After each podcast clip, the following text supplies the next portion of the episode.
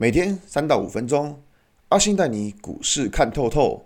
欢迎收听今天的晨间碎碎念。大家早安，我是阿信。今天是五月二十八号，礼拜四。先来为大家整理一下昨天的美国股市。道琼指数上涨五百五十三点，涨幅二点二一个百分点。Next Day 上涨七十二点，涨幅零点七七个百分点。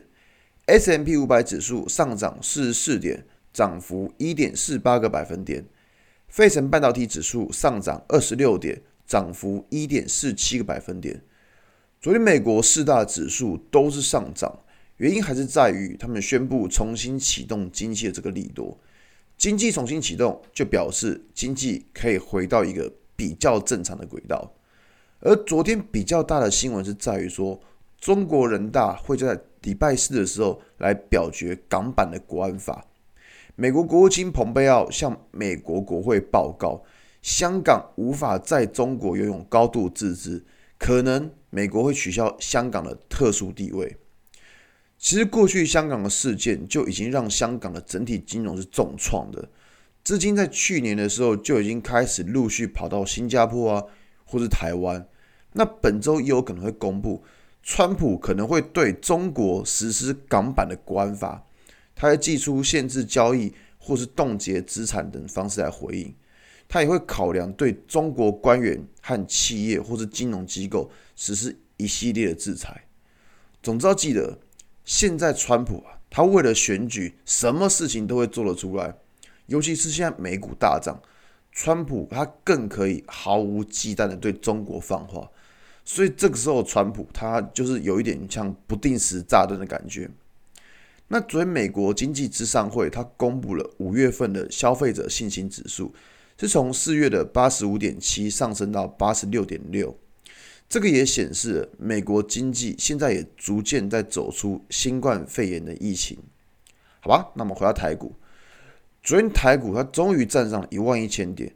不过昨天站上却是收了一根量缩的十字线，像是这种量缩的十字线，它本身是没有太大的意义的。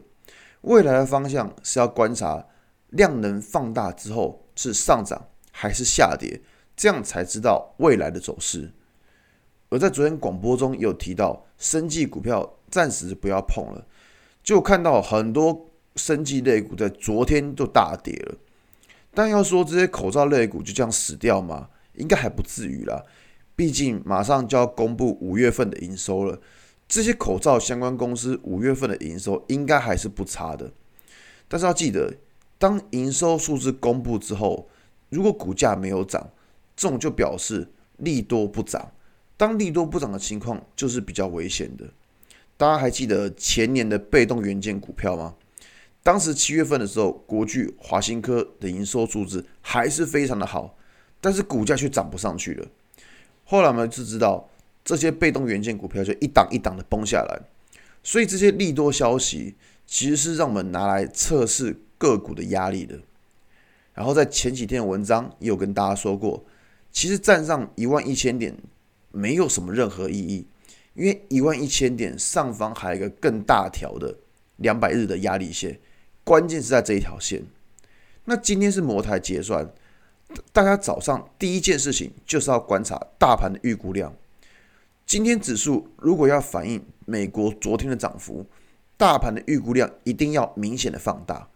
如果量能开始萎缩的情况，就要小心今天有可能会开高走低。这样了解吗？所以今天第一件事情一定是看预估量，并且预估量要能够明显的放大。好吧，那今天的节目就到这边。如果你喜欢今天的内容，记得按下追踪关注我。如果想知道更多更详尽的分析，在我的专案《给通勤族的标股报告书》有更多股市洞察分享给大家哦。阿信晨间碎碎念，我们明天见，拜拜。